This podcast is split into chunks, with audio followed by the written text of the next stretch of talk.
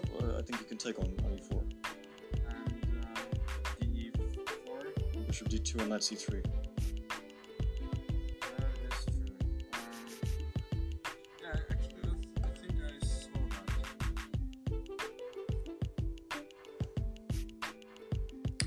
Wir lernen von den Meistern nicht nur Blindschach spielen, sondern wir lernen auch Partien von Meistern kennen.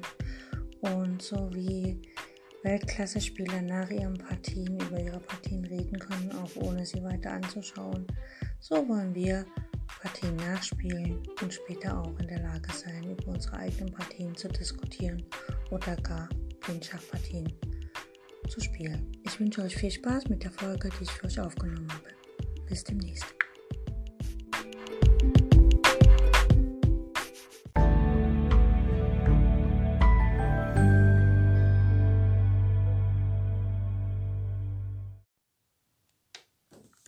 Heute spielen wir eine Partie gemeinsam nach äh, aus der Grundstellung und ähm, ja, los geht's. Wir haben die Grundstellung und Weiß spielt als erstes D4.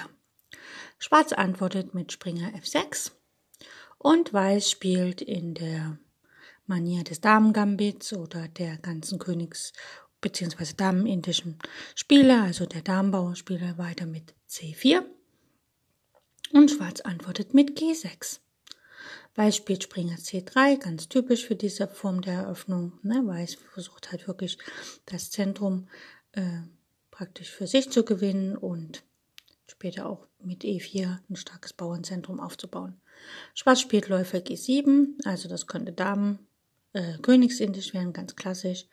Und Weiß setzt fort mit E4. Ja, hat jetzt drei Bauern C, D und E4 im Zentrum und der Springer von C3 unterstützt das, die Dame von D1 unterstützt D4 und Schwarz hat ja bisher äh, sozusagen seine ähm, Rochadestellung verfestigt. Jetzt spielt er kurze Rochade, der Schwarze. Standard wäre D6 zu spielen, um einfach E5 zu verhindern.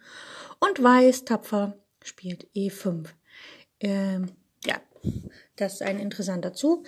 In der Schachtheorie ist er nicht so gut, weil äh, Weiß sozusagen das starke Zentrum so ein bisschen schwächt, indem man nach dem Bauern weiter vorsetzt. Ähm, ja, aber okay, hier in dieser Partie ist das so geschehen. Schwarz spielt Springer E8, ne, hat wieder fast alle Figuren auf der Grundreihe stehen, außer der Läufer auf G7. Und Weiß setzt fort mit Springer F3, Figuren entwickeln. Ja, jetzt hat Weiß schon beide Springer entwickelt und Schwarz hat ja eigentlich nur den Läufer entwickelt und rochiert. Schwarz spielt D6, befragt den Bauern auf E5 und Weiß setzt fort mit Läufer F4, stützt den Bauern sozusagen noch mit einer Figur. Und Läufer F4 von C1 ist auch gut, weil der Turm von A1 nun die Dame auf D1 deckt. Das heißt also, falls Schwarz auf E5 tauscht und sich die D-Linie öffnet und Schwarz dann die Dame auf D1 schlägt, kann der Turm von A1 auf D1 zurückschlagen. Schwarz spielt C6. Was auch immer er damit vorhat, wahrscheinlich einfach für die Dame das, die Diagonale öffnen, D8, B7, C6, A5, um äh, Weiß Ärger zu machen. Weiß setzt fort mit Dame D2. Dort ist die Dame gedeckt vom Springer auf F3 und vom Läufer auf G4, äh, auf F4. Sozusagen kann auch da, wenn sich die D-Linie öffnet, und Schwarz tauscht die Dame, kann man halt mit einer Leichtfigur zurückschlagen. Schwarz spielt Läufer G4, fesselt den Springer, aber es steht im Moment keiner auf D1, das heißt der Springer ist beweglich. Weiß spielt die lange Rochade. Jetzt hat Weiß sozusagen den Turm und die Dame auf der D-Linie. Allerdings ist jetzt der Springer auf F3 tatsächlich gefesselt, weil der Turm ja auf D1 steht. Schwarz spielt Springer D7, er greift den Bauern auf E5 nochmal an. Ne, der Bauer ist schon bedroht vom Läufer auf G7, jetzt vom Springer auf D7 und auch vom Bauern auf D6. Ähm, und Weiß deckt mit dem Springer diesen Bauern allerdings nicht, weil der Springer ist ja gefesselt wegen dem Turm auf D1. Das heißt also, Weiß muss etwas gegen die Fesselung tun oder den Bauern nochmal decken. Und Weiß entscheidet sich hier für Läufer E2. Das heißt also, wenn der Bauer auf E5 geschlagen wird, kann auf jeden Fall der Springer zurückschlagen und man kann halt schauen, was man tut. Ja? So. Schwarz spielt Dame A5. Die Dame greift oder ja, greift den Springer auf C3 an, beziehungsweise wenn der Springer von C3 wegzieht, ist ja die Dame angegriffen. Und äh, die Dame auf A5 greift natürlich auch nochmal den Bauern auf E5 an. Ne? Die, die ganze fünfte Reihe. Weiß spielt Springer G5, ja, weil ähm, der König ähm, hat zwar eine Königsstellung, aber ähm, wohin mit dem Läufer? Ja? Also Springer G5. Der schwarze Läufer von G4 schlägt auf E2 den Läufer und die Dame schlägt auf E2 zurück. Das heißt also, die Dame äh, gibt sozusagen, also deckt auch das Feld E5. Jetzt kann man ja überlegen, was, was passiert denn eigentlich, wenn Schwarz tatsächlich auf E5 schlägt, weil er greift der E5 paar Mal, also einmal mehr an als Weiß. Ne? Also äh, der Bauer kann schlagen, aber in dem Moment kann vielleicht der Läufer zurückschlagen und, und, und. Letztlich ist es aber so, dass die D-Linie sich öffnet und der, selbst wenn der Bauer hängt, das hat schon seine Gründe, dass das so geschehen ist, weil nämlich der Bauer auf E7 dann auch hängt. Ne? Also wenn der Bauer nimmt, nehmen, nehmen, nehmen und dann kann nochmal ein Turm auf E1 und dann äh, hängt der Bauer auf E7 durch. Gut. Schwarz schlägt auf E5, D schlägt E5, D mit dem D-Bauern und Weiß schlägt auch mit dem Bauern. D schlägt E5. Und jetzt sehen wir schon, äh, wenn Schwarz jetzt hier mit dem Springer schlägt, dann kann man halt tatsächlich mit dem Läufer schlagen. Und letztlich dann, äh, wie gesagt, den Turm nach D7 stellen und ähm, greift halt den Bauern B7 und den Bauern E7 an und es ist nur einer zu decken und damit ist sozusagen, verliert man den Bauern nicht tatsächlich, weil man halt den Gegenangriff mit Turm D7 hat. Gut, Schwarz spielt Springer C5, er spielt halt auch aktiv, er will jetzt endlich mitmachen. Äh, hier droht ja immer so ein bisschen äh, Springer D3 Schach oder halt ein bisschen noch was anderes. Und äh, Schwarz öffnet ja auch die D-Linie jetzt, also er kann tatsächlich dann mal äh, Turm D8 spielen. Weiß jetzt fort mit Läufer D2, äh, bereitet eine Batterie vor gegen die Dame, also der Springer von C3 kann jetzt wegziehen und die Dame ist angegriffen. Allerdings kann er nicht so gut wegziehen, weil ähm, dann der Bauer auf A2 hängt. Schwarz spielt dennoch gleich Dame A6, greift den Bauern auf C4 an, der ist allerdings gedeckt von der Dame auf E2. Und Weiß setzt fort. Also, wenn man mal schaut, Weiß hat ja alle, alle Figuren entwickelt. Also der Springer auf G5 ist entwickelt, äh, die Leichtfiguren sind entwickelt und der einzige Figur, die noch nicht mitmacht, ist der Turm auf H1 und den kann man aktivieren mit H4. Schwarz spielt H6, greift den Springer auf G5 an und Weiß setzt fort mit H5. Der Punkt ist, wenn der Bauer auf H6 den äh, Springer auf G5 schlägt, dann kann Weiß einfach ähm, H6 spielen und letztlich fällt der Läufer auf, also der Läufer auf G7 wird dann halt ein Läufer, der überhaupt nicht mehr mitspielt. Gut, also deswegen spielt Weiß H5. Schwarz setzt fort mit der Bauer von H6 schlägt auf G5 und Weiß spielt, wie schon gesagt, H6 und befragt halt den Läufer. Jetzt könnte natürlich äh, Schwarz auf H6 nehmen und dann schlägt der Turm zurück, aber es droht halt dann immer der Turm von D1 geht nach H1 und dann droht halt immer auf H8 matt, was sehr unangenehm ist für Schwarz. Ähm, Schwarz kommt mit seinem König nicht mehr rechtzeitig raus, weil der Bauer auf E5 äh, kontrolliert das Feld F6. Das heißt also, der König ist in seinem in seinen vier Feldern, die er da hat, also der hat ja dann das Feld G7, er hat die H-Linie, er ist da quasi gefangen und er kann nicht über die F-Linie ausweichen, weil der Turm von dem Springer auf E8 blockiert ist. Das heißt also, Schwarz steht da sehr ungünstig. Schwarz versucht das ein bisschen zu beheben. Er spielt gleich Springer E6. Er holt also noch einen Verteidiger ran. Und Weiß schlägt auf G7 Also der H-Bauer schlägt auf G7, der Weiß öffnet quasi die gesamte H-Linie und entfernt einen Verteidiger, den wichtigen Läufer, äh, den wichtigen Fianchetto-Läufer, der immer das Feld H8 kontrollieren würde. Jetzt ist natürlich keiner mehr da, der das Feld H8 kontrolliert. Das heißt, wenn Weiß dazu kommt, die Türme auf der H-Linie zu verdoppeln, dann ist das für Schwarz sehr, sehr brenzlig. Schwarz entscheidet sich, den Bauern zu nehmen. Springer von der achten Reihe schlägt auf G7. Das ist auch logisch, dass der Springer dort schlägt, damit der Turm schnell weg kann und der König noch Fluchtfelder hat. Und Schwarz-Weiß setzt nach mit Dame G4, hat hier die Möglichkeit, die Dame auf die H-Linie zu bringen und dann halt auf H7 oder H8 matt zu setzen. Und äh, Schwarz kann eigentlich mit Springer, äh, könnte noch einen Springer dazwischen ziehen, aber der wird sofort mit G4 befragt und dann ist es natürlich nicht mehr so einfach für Schwarz. Schwarz versucht dagegen zu halten mit F5, greift die Dame an und äh, erlaubt natürlich den König über F7 wegzugehen, aber wir haben ja noch einen Bauern auf E5. Das heißt also, wir können äh, E schlägt F5 am Passant spielen. Also der Bauer landet dann auf dem Feld F6 und der Bauer von F5 wird weggenommen. Schwarz schlägt zurück, E schlägt F6. Das heißt, jetzt haben wir hier den König auf G8, den Turm auf F8, einen Springer auf G7, einen Springer auf E6 und noch drei Bauern vor dem König sozusagen auf F6, G6 und G5.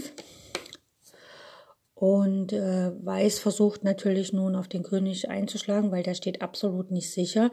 Auch wenn er das Feld F7 als Fluchtfeld hat, dann kann, er kommt nicht weit, weil der auf der D-Linie nach, nach, der Turm steht, selbst wenn er jetzt noch der Läufer auf D2 steht.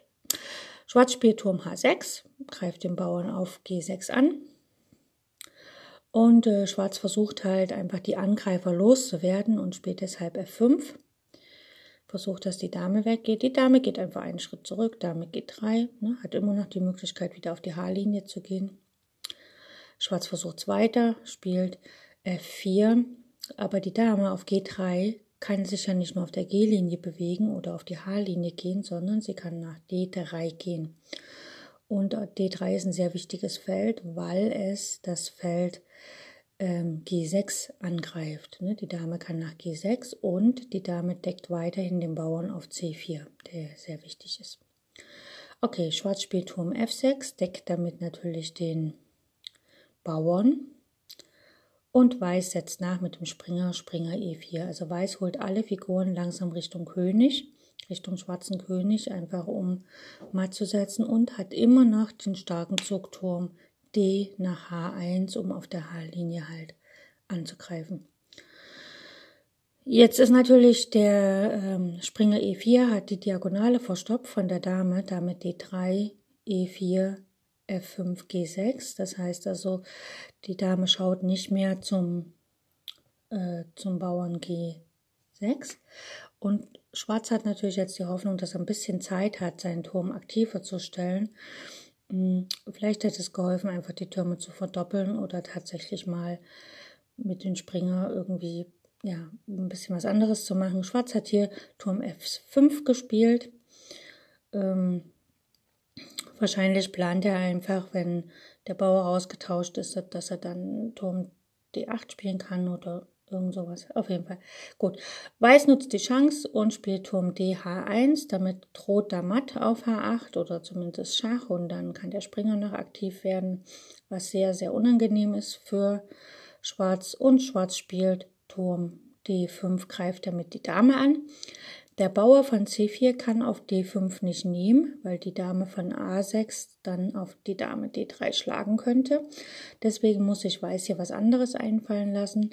Aber wir sehen, D5 ist ein weißes Feld und G8, wo der König steht, ist auch ein weißes Feld. Und äh, zwischen den beiden, die beiden Felder liegen auf einer Diagonalen und sind haben noch eine Lücke von zwei Feldern und das lädt immer ein zu Springergabeln. Ne? Also D5 steht der König, G8 steht der König und das Feld F7 und E6, die liegen auf der Diagonale dazwischen. Und es gibt sogar noch einen Springer, der tatsächlich auf das Feld F6 kann und eine Springergabel machen kann. Springer F6 Schach. Und jetzt geht der König nach F7, ist klar. Und hier gibt es sogar noch die Möglichkeit, dadurch, dass der Springer weggezogen ist, schaut die Dame wieder auf das Feld G6, was ja noch vom Turm auf H6 gedeckt ist. Demzufolge spielt Weiß Dame G6 Schach. Der König geht nach E7. Also er könnte auch woanders hingehen, aber dann kommt halt der Turmschach und dann muss er auch wieder weg. Und jetzt kann der Springer auf D5 sogar mit Tempo, also mit Schach schlagen. Springer D5 Schach. Der Bauer schlägt. Und jetzt greift auch noch der Läufer von D2 ein, weil der König auf E7 steht auf dem schwarzen Feld. D2 ist auch ein schwarzes Feld, also das ist ein schwarzfeldrischer Läufer. Läufer B4 Schach. Der König geht nach D7. Und jetzt äh, spielt Weiß einfach Dame F7 Schach, hat ja alle Zeit der Welt. Und in dem Moment hat Schwarz dann auch aufgegeben, weil egal wo, ähm, wo der König hingeht, entweder das wird matt oder äh, Schwarz verliert noch mehr Material. Also ja, wenn jetzt der König zum Beispiel, ähm, sagen wir mal, der König geht nach D8 auf das Schach, dann kommt einfach Turm ähm, H8 mit Schach. Und da kann noch der, die Springer können noch versuchen dazwischen zu ziehen, aber die werden einfach rausgenommen und dann wird mit dem zweiten Turm nachgesetzt und Schachmatt gesetzt. Und ähm, wenn der König zum Beispiel nach äh, C6 geht, dann kann der Turm in aller Ruhe auf E6 den Springer schlagen, schlägt der zweite Springer, kann die Dame den Springer schlagen und dann, äh, wenn der König dann wieder auf die siebte Reihe zurückgeht, kann der Turm von H1 auf der siebten Reihe Schach setzen und dann wird es auch matt. Beziehungsweise wenn der König nach dem Schach, äh, ja, er muss ja dann quasi auf die siebte Reihe gehen. Er kann ja gar nicht auf der sechsten Reihe bleiben nach dem Schach mit der Dame auf E6 ne, weil die Felder auf der fünften Reihe sind blockiert durch den Bauern und den Läufer. Der Läufer B4 blockiert A5 und Läufer B4 blockiert auch C5 und der Bauer auf C4 blockiert das Feld B5. Das heißt, der König, wenn er nach C6 hochgeht, kann gar nicht äh, auf der sechsten Reihe bleiben, wenn der Turm den Springer genommen hat. Der Springer schlägt zurück, die Dame bietet Schach, dann muss er auf die siebte Reihe und dann kommt der zweite Turm nach H7, König muss auf die achte Reihe und dann kann die Dame auf die achte Reihe und matt setzen. Also das ist ein bedauerliches Ende für Schwarz. Schwarz hat in dem Moment auch aufgegeben. Und äh, ich will euch jetzt noch verraten, was das für eine Partie ist. Das ist eine Partie, die ich im Jahr 2012 in, äh, in, äh, in einer Schachserie Tschech-Tour gespielt habe. Äh, gegen jemand, der, naja, sagen wir mal, 400 Punkte besser ähm, also 400 Elo-Punkte besser gewertet war als ich. Und er hat äh, Zug für Zug wurde er immer verzweifelter und auch richtig wütend auf mich. Und ähm, hat dann auch das ganze Turnier nicht mehr mit mir geredet. Also hat auch am Ende mir nicht die Hand gegeben, nichts, hat einfach nur die Ohr angehalten und sein Partieformular ausgefüllt, relativ liederlich unterschrieben und mir das dann hingeschmissen und äh, nicht die Figuren aufgebaut, gar nichts. Also ziemlich, er war richtig sauer und hat dann auch später nicht mehr mit mir geredet. Und ich kann mich auch nicht erinnern, dass ich in folgenden Turnieren, wo ich ihn nochmal gesehen habe oder diesem Spieler begegnet bin, dass er dann nochmal mit mir geredet hat oder so. Weil normalerweise, wenn man ja, ich kenne das von mir, wenn ich gegen jemanden verliere, klar, ich bin in dem Moment wütend und sauer, aber dennoch, ich gratuliere ihnen zum Sieg und ich fülle das Partieformular ordentlich aus, ich stelle die Figuren hin, die können ja nichts dafür, dass ich so dämlich war und verloren habe. Und ja, ein, zwei Turniere später oder so, oder schon einen Tag später rede ich halt mit diesem Menschen, weil er kann ja gar nichts dafür, weil das ist, ja, es ist, in dem Moment, wo die Schachpartie losgeht, bis zu dem Moment, wo sie aufhört, also wo man halt wirklich die Niederlage eingestanden hat, in dem Moment ist man halt Feind. Und äh, alles, was drumherum um das Schachbrett ist, also das Kaffeetrinken davor oder die sozialen Kontakte danach, das äh, ja, das ist, da ist man nicht mehr Feind, da ist man einfach Sportskamerad oder Sportskollege oder Sportler, Freund bekannter Verwandter, was auch immer. Also ich finde es halt einfach dann schade, wenn man anhand einer Partie, wo man sich so geärgert hat, tatsächlich auch so, so reagiert und dann den menschlichen Kontakt komplett abbricht. Aber das ist halt nur nebensächlich. Also es gibt sogar auf Großmeisterebene, ich habe es halt erlebt in, in Dresden bei der Schacholympiade, dass sich halt zwei Spieler, die oben auf der Bühne gespielt haben, eben bei so irgendeinem Streit irgendwann mal hatten vor vielen, vielen Jahren sich noch nicht mal mehr die Hand gegeben haben, obwohl alle Kameras dabei waren und, und so, wo ich dann sage, das ist dann Kindergarten und man hofft, dass die Menschen dann irgendwann schlauer werden und daraus wachsen und so. Und ja, aber das gibt es halt auch. Und ich meine, dass man so emotionale Ausbrüche hat, das ist äh, beim Schach normal. Das ist ja auch in anderen Sportarten so. Und ähm, ich erinnere nur, also äh, ja, Magnus Carlsen hat halt auch so Wutausbrüche, wenn er verloren hat oder eben nur Remis erreicht hat, obwohl es eine Gewinnstellung war und so. Und das gehört dazu, das ist menschlich. Ähm, man sollte halt dann nur, wenn das Spiel vorbei ist und wenn so diese erste Welle der Wut durch ist, äh, sollte man halt einfach jeden jeden Gegner, den man hatte, egal ob er gewonnen hat oder verloren hat, als normalen Menschen betrachten und die sozialen Kontakte so normal wie möglich halten. Ähm, ja, man muss ja nicht mit jedem, mit jeder Party und alles so mit feiern und so, sondern man kann einfach ganz normal, freundlich und nett sein. Ich glaube, das macht das Leben angenehmer als Schachspieler. Okay, das war eine Partie von mir sozusagen. Ich hatte weiß und mein Gegner hatte schwarz und wie gesagt, er war halt ungefähr ähm, ja, früher gab es so Leistungsklassen, man würde sagen halt mindestens eine Leistungsklasse über mir. Heute rechnet man in Elo, also er hatte ungefähr 400 Elo-Punkte mehr. Und für mich war das die dritte Partie in Folge, wo ich gegen einen deutlich besser geredeten, also besser, besseren Spieler äh, gepunktet habe. Ich hatte sozusagen zweieinhalb Punkte aus drei Runden. Und äh, ab dann rechnet ja auch das, der Computer äh, eine Performance aus und meine Performance lag bei ja auch ungefähr 400 Punkten über meinem normalen Rating und da kam, dann ist da was passiert, was ich, womit ich eigentlich nie gerechnet hätte, wo ich dachte, na, das ist ja egal, jeder will ja gewinnen. Äh, mein Körper hat dicht gemacht und ich habe mich von jetzt auf gleich wortisch krank, also heftig krank.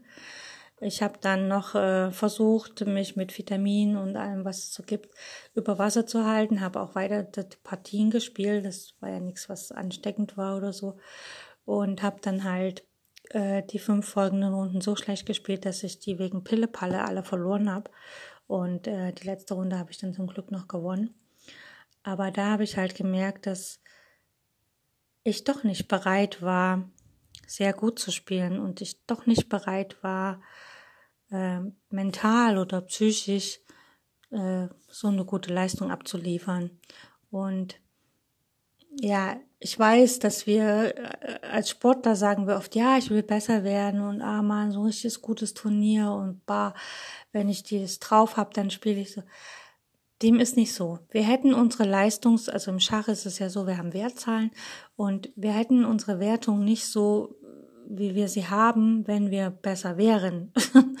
und selbst wenn ich besser bin, was ich ja in diesen drei Spielen bewiesen habe, hat mental in mir selbst, im Unbewussten, wo auch immer, äh, ist etwas, was mich davon zurückhält, noch besser zu sein. Weil ich habe dann die folgenden fünf Runden verloren und ich habe es erst auf diese ähm, Erkältung, die ich da hatte, also das heftig hohe Fieber und so geschoben. Und aber das, das war ja nur eine körperliche Reaktion auf etwas, was mental vorhanden war. Ja, also, wenn ihr euch sagt, dass ihr besser werden wollt im Schach, dann prüft, ob ihr das mental auch aushaltet. Was passiert euch, wenn ihr tatsächlich besser werdet? Wie könnt ihr damit umgehen, wenn ihr plötzlich immer in der oberen Tabellenhälfte seid, wenn ihr immer ähm, gegen ähm, Leute spielt, die schlechter sind als ihr und immer im Gewinndruck seid und so. Was, was bedeutet das für euch tatsächlich 100 oder 200 Ratingpunkte besser zu spielen? Und was macht das mit euch? Spielt das einfach mal in Gedanken durch und prüft nach, ob ihr wirklich psychisch, mental schon dafür bereit seid. Also das ist jetzt ein bisschen was, was nicht unbedingt was mit Blindschach zu tun hat, aber das hat ja damit zu tun, wir wollen ja im Schach alle besser werden, aber wollen wir es denn wirklich?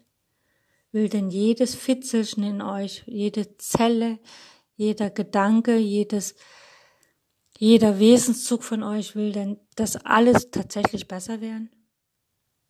Na, und was, was bringt es euch, dass ihr noch nicht besser geworden seid? Was spricht noch dagegen, dass ihr noch nicht besser geworden seid? Das ist einfach eine Sache, darüber kann man mal nachdenken. Also dieses Turnier damals hat mir das ganz deutlich gesagt, zeigt, dass ich damals noch nicht so weit war, tatsächlich besser zu werden. Vom mentalen her, vom schachlichen her hätte ich es bestimmt geschafft, aber vom mentalen her hat mich noch was zurückgehalten. Okay, jetzt haben wir Laber, Laber. Ich wünsche euch eine gute Zeit und wir hören uns bald wieder bei der nächsten Schachpartie im Blindschach. Tschüss.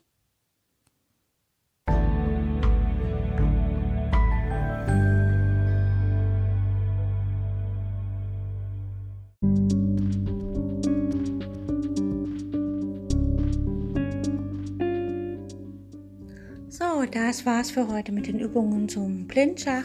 Ich hoffe, es hat euch Spaß gemacht und ich wünsche euch eine fantastische Zeit bis zu unserer nächsten Übungsperiode. Mm, wenn ihr Freunde, Bekannte, Verwandte habt, die auch Schach spielen und vielleicht im Schach besser werden wollen, dann empfehle ich euch, dass ihr denen meinen Podcast äh, empfehlt, sodass sie praktisch auf Spotify und sonst wo auch immer oder auf Encore meinen Podcast sich anhören können und die Serie zum Thema Blindschachlernen sich anhören können. Das ist jetzt, jetzt schon die dritte Staffel. Das heißt also, es waren schon zwei vorher, die kann man sich auch anhören, ein bisschen üben. Und wir hören uns dann morgen wieder oder im nächsten Teil.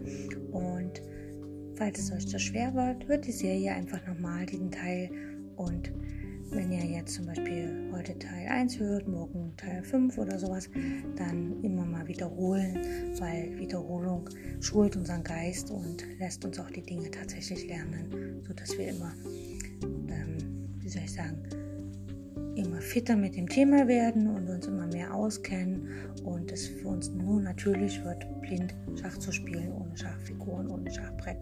Und letztlich in unseren Zeiten heutzutage, wo wir vielleicht unsere Freunde und so nicht so treffen können, wie wir wollen, dann ist es vielleicht ganz witzig, wenn man mal über Skype oder Telefon oder irgendein Chat ganz normal Schach spielen kann, ohne ein Brett in der Hand zu haben oder ein Brett vor der Nase zu haben. Okay, ich wünsche euch eine gute Zeit und danke fürs Zuhören und bis bald. Tschüss.